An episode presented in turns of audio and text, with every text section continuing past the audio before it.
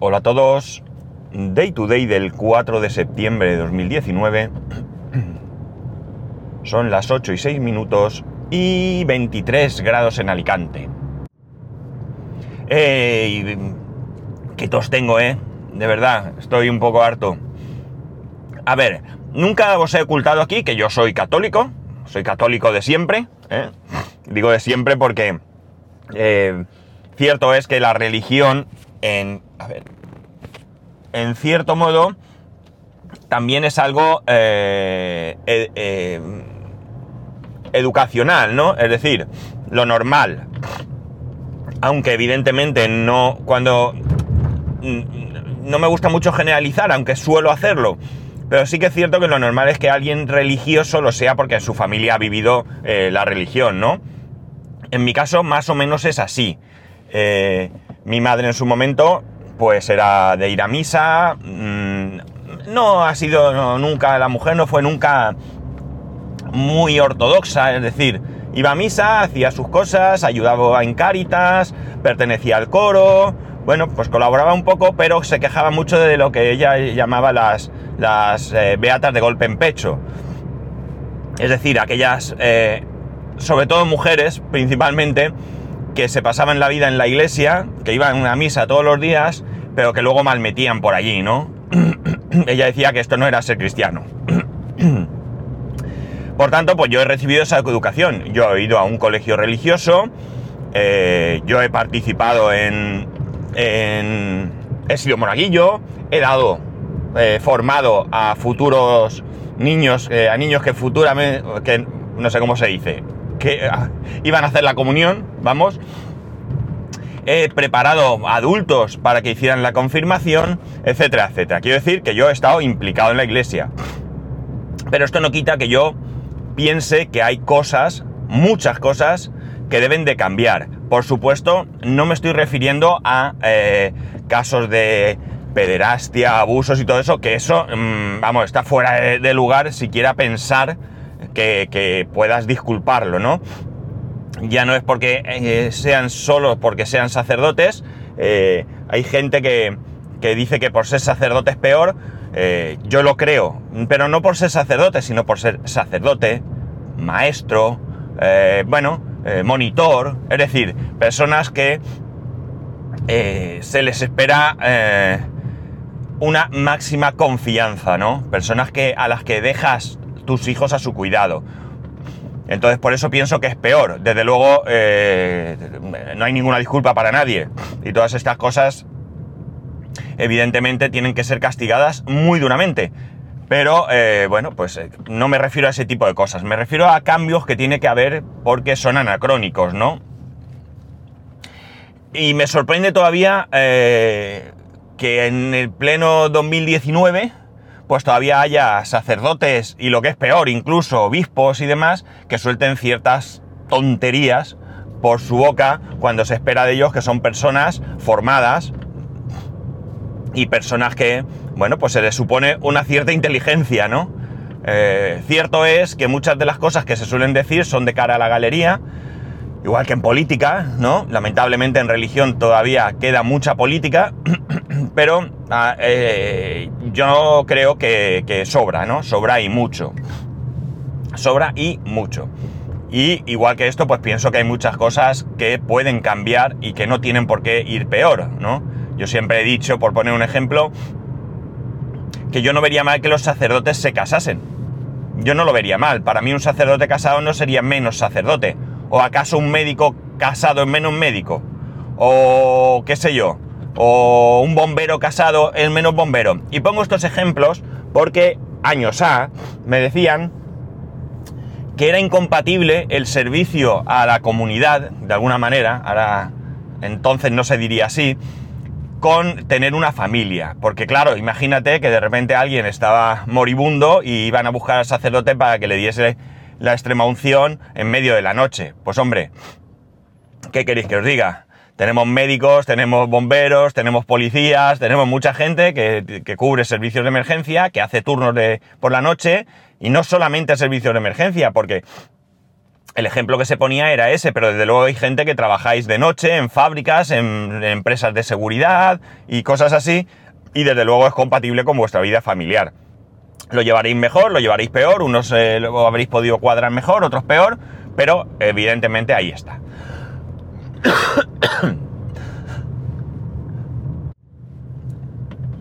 Pero bueno, todo esto que os cuento era simplemente por dejaros claro cuál es mi postura, ¿no? Con respecto a la iglesia. Eh, y viene porque ayer eh, yo no suelo ver las noticias en la tele, pero desde que mi suegra está en casa, pues ella se las pone y bueno, pues las escucho, ¿no? Yo a lo mejor estoy en la terraza o estoy haciendo otra cosa, pero evidentemente escucho lo que dicen. Y ayer resulta que sale, perdonad, a ver si desatasco las cañerías y va mejor. Eh, salía en la televisión que un colegio católico de Estados Unidos, no recuerdo si era Boston o no recuerdo, que por cierto, de Boston podríamos hablar largo y tendido, que el otro día vi la película donde se narra cuando se destaparon los abusos sexuales por parte de, pues no recuerdo si eran 180 o 280 sacerdotes y más de mil casos de niños que habían sido abusados, ¿no? O sea, telita, ¿eh? Telita. Pero bueno, eh, ese sería un tema para hablar mmm, solo, solo de ese, tema, ¿no? Bueno, la cosa es que eh, este sacerdote, que debe ser el responsable eh, religioso de ese colegio, dice, bueno, dice no, ha hecho que de la biblioteca del colegio se retiren los libros de Harry Potter, entre otros. ¿Por qué? Porque dice, atención, aquí viene lo fuerte, porque tú podías pensar, es que esos libros, yo no he visto Harry Potter, ¿eh? así que eh, lo digo por, por decir, esos libros están atacando la religión, por ejemplo. Pero no, lo que dice es que los conjuros que salen en el libro son reales. ¿Cómo os quedáis? O sea, yo he alucinado. Yo me quedé, vamos, no sabía si reírme o llorar no sabía si reírme o llorar, que ha contactado con varios exorcistas para limpiar aquello, porque claro, con eso ahí, pues aquello está medio maldito, ¿no? Y yo de verdad que eh, vuelvo a lo que os decía antes, son personas que se les supone con una preparación, que se les supone con una inteligencia, ¿no? Es decir, eh, aunque no lo parezca, para ser cura hay que estudiar, para ser cura hay que estudiar. Entonces me quedo y más si es un cura de un colegio que probablemente tenga incluso alguna carrera porque dé clases, ¿no? De clases de qué sé yo, de matemáticas, de historia, de, lo que le diera al hombre por dar, ¿no? Y yo, pues, eh, esto, em, en este caso, en este caso, lo que para mí roza es la ignorancia, ¿no? Porque tampoco le veo ningún sentido a venir con esa historia. Eh,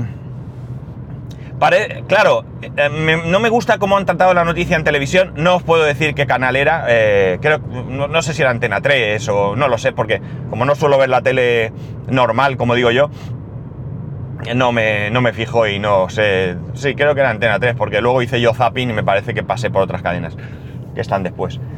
Bueno, la cuestión está en que eh, no me gusta cómo han tratado la noticia en la televisión porque realmente esto lo tratan como un caso de censura, ¿de acuerdo? Bien es cierto que podíamos considerarlo un caso de censura, evidentemente es una censura, pero mm, yo creo que el trasfondo es otro, ¿no? El trasfondo es otro, esto...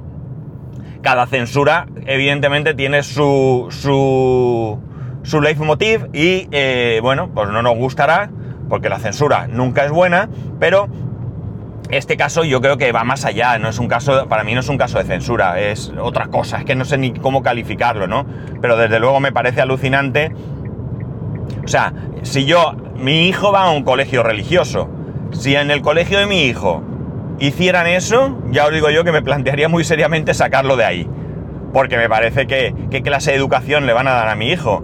Eh, eh, mirar, en el supuesto de que realmente esos libros indicasen algo que no es correcto con respecto a la religión, ¿de acuerdo? Yo creo que lo que incluso habría que hacer es mostrarles el buen camino, ¿vale? Y, interpretar lo que estoy diciendo. Tú les muestras el libro, que lo lean y luego les explicas que esto, esto y esto, pues va en contra de tus creencias por esto, por esto y por esto. Estaremos de acuerdo, no lo estaremos, etcétera, etcétera, pero digamos que eso tiene un sentido. Pero entrar con el tema de que los conjuros son reales, en serio se lo cree lo que está diciendo, porque es que si se lo cree el problema es otro. El problema no es ni Harry Potter, ni los conjuros, ni nada de nada. El problema es otra cosa, es otra cosa y está en ese señor, ¿no? Me he quedado alucinado, de verdad. Me quedé atónito, por no decir otra cosa. Desde luego que lamentablemente, y como católico lo digo, eh, la iglesia tiene otros problemas, ¿no? Tiene otros problemas. Eh, el otro día hablaba con un amigo y me decía que estábamos hablando del tema de, las misas. No sé a, santo de qué vino esto. Y yo lo que le decía es que me parecía increíble que algunas veces asistas a misa y el sacerdote esté en el altar y esté leyendo el misal como el que lee, qué sé yo, la prensa diaria, ¿no? Está con los brazos en alto y está leyendo de carrerilla lo que hay ahí, sin ninguna emoción, sin ningún sentimiento. Eh, eh, partimos de la base de que lo que se está celebrando allí es algo especial, ¿no? Para quien crea en ello, por supuesto, pero es algo especial. Y tú estás allí y estás viendo que parece que ni siquiera el cura se lo cree, ¿no? Entonces, pues la verdad, mm, no me extraña que algunas iglesias estén vacías, ¿no? Eh, mi amigo lo que venía a decir es que su hijo, a que había hecho ya la comunión, eh, bueno, pues él no quería ir a misa los domingos, eh, cuando, cuando estaba preparándose, ¿de acuerdo? Y un día fueron a otra iglesia por bautizo, comunión de otra persona, boda, no lo sé. Y bueno, pues estaban allí y en un momento dado mi amigo le dijo a su hijo, a que esto es otra misa. Y el hijo dijo que sí, que a esa misa sí iría. O sea, ¿por qué? Pues porque había un sacerdote que era capaz de motivar, ¿no? Que era capaz de hacer creer que de verdad allí estaba sucediendo algo especial, ¿no? Y por tanto, y de hacer partícipes a todos los que allí estaban, ¿no? Especialmente los niños son los que tienen que participar, sobre todo y más si estamos hablando de que es una comunión, donde los protagonistas eh, son los niños que toman la comunión. Es como cuando se dice que en una boda la protagonista es la novia, ¿no? Pues aquí es el niño, ¿no? Entonces, evidentemente, pues hay que, eh, que, animar el cotarro, digamos, ¿no? Yo he visto muchas clases de sacerdotes diferentes, ¿no? Desde el que, como he dicho, dice la misa, pues como si estuviera... Pues mira, ya me ha tocado. Ala, venga, ¿quién dice la misa hoy? Tú, ala, ya me ha tocado otra vez, ¿no? y luego te suelta una homilía que es infumable, que se tira allí 30 minutos que no saben ni qué narices está, está diciendo, y luego he visto sacerdotes que aprovechando que hay niños en las primeras filas, bajan, se acercan, se acercan, habla con ellos, les pregunta y hace que sean partícipes de algo, ¿no? Que se rían.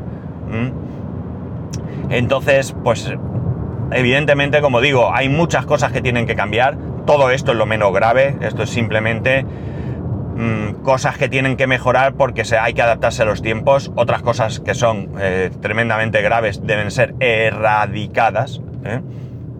Pero vamos, que me quedé, ya os lo digo. O sea, no me creía, no sabía si estaba viendo el Mundo Today o realmente era un noticiero donde, donde estuvieran diciendo noticias, no sé, porque es que me parecía de broma, ¿no? De cualquier programa de estos de, de bromas, ¿no?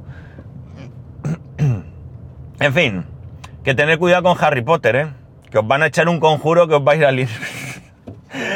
No puedo ni, ni, tomármelo en serio, de verdad. Bueno, chicos, ¿qué tal? Bueno, no sé si contaros otra cosa, 13 minutos. Venga, va, me vais a permitir. Ayer me pasó una cosa curiosa. Eh, una de las eh, carreras que se estudia en la universidad que estoy es medicina.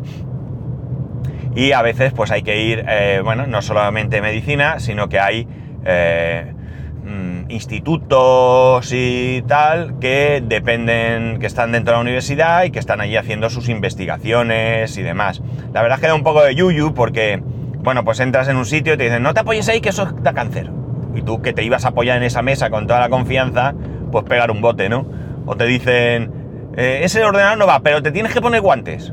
O sea, utilizan ciertas sustancias que no es recomendable eh, tratar eh, de, cualquier manera.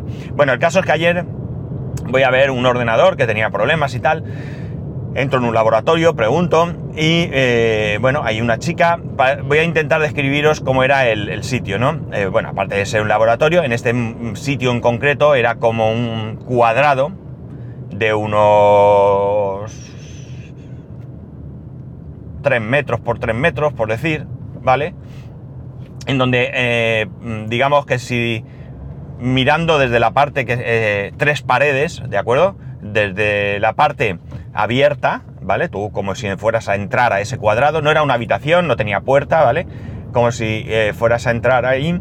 A mano izquierda había una mesa, no muy grande, donde había una chica que estaba allí pues con sus cosas, ¿no? Allí había como un microscopio o algo así, o, o no sabe muy bien, pues había, no sé, había muchas cosas ahí encima justo a su derecha, haciendo una L, pero, pero no montadas las mesas, sino tocándose las esquinas. Había una mesa más pequeña de estar de ordenador de toda la vida, con bandeja, donde estaba el monitor y en el suelo estaba en el ordenador. Y en la parte derecha había como una especie de armario, ¿no? De armario así, de medio armario, ¿no? Eh, la cosa es que, bueno, ahí en la pantalla del ordenador había una aplicación abierta con una, como unas ondas allí moviéndose y tal. Eh, pregunto, sale otra persona que debía ser la responsable o, la doctora de allí o Betty busca. Eh, el caso es que me dicen lo que pasa y tal y cual. Y entonces yo pregunto, ¿puedo apagar el ordenador? Y entonces oigo que dice, está anestesiada, ¿no? Ostras, ¿está anestesiada? ¿Quién está anestesiada? Entonces cuando me fijo y veo que sobre esa mesa hay, señores, un pedazo de rata. Pero escúchame, una señora rata de unos fácil 40 centímetros de largo, sin rabo, el rabo aparte. O sea, el rabo aparte no es que no tuviera rabo, quiero decir que este tamaño es sin contar el rabo. Estaba patas para arriba.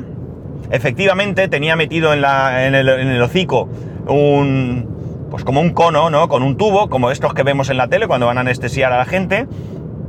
Y lo más impactante es que a las patas de atrás a cada lado de las patas de atrás por dentro, pues tenía allí dos, aberturas donde se veían, pues yo qué sé, supongo que hígado, riñones, yo qué sé, cosas que tenemos los, animalitos por dentro, ¿no? No había sangre, eso sí, y todo se veía con muy buen color. O sea, como cuando vas al supermercado, ¿no? Y dices, ¿hoy qué voy a cenar?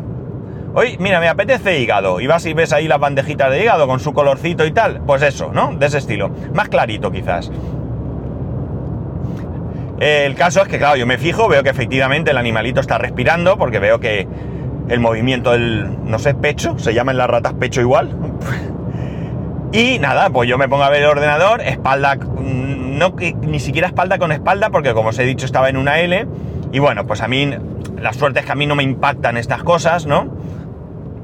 Pero claro, me preocupan, pues que yo que sé, que, pase algo, yo que sé, cualquier cosa rara que pueda suceder. No sucedió nada, ¿eh? ya lo adelanto para que no haya tensión. Lo que sí que me preocupaba es que eh, antes de apagar el ordenador, la chica me dijo, espera un segundo que vea cómo está por si tengo que subirle la, anestesia. El caso es que por algún motivo aquello falló, eh, fallaba, no medía lo que tuviese que medir y no dijo, bueno, da igual.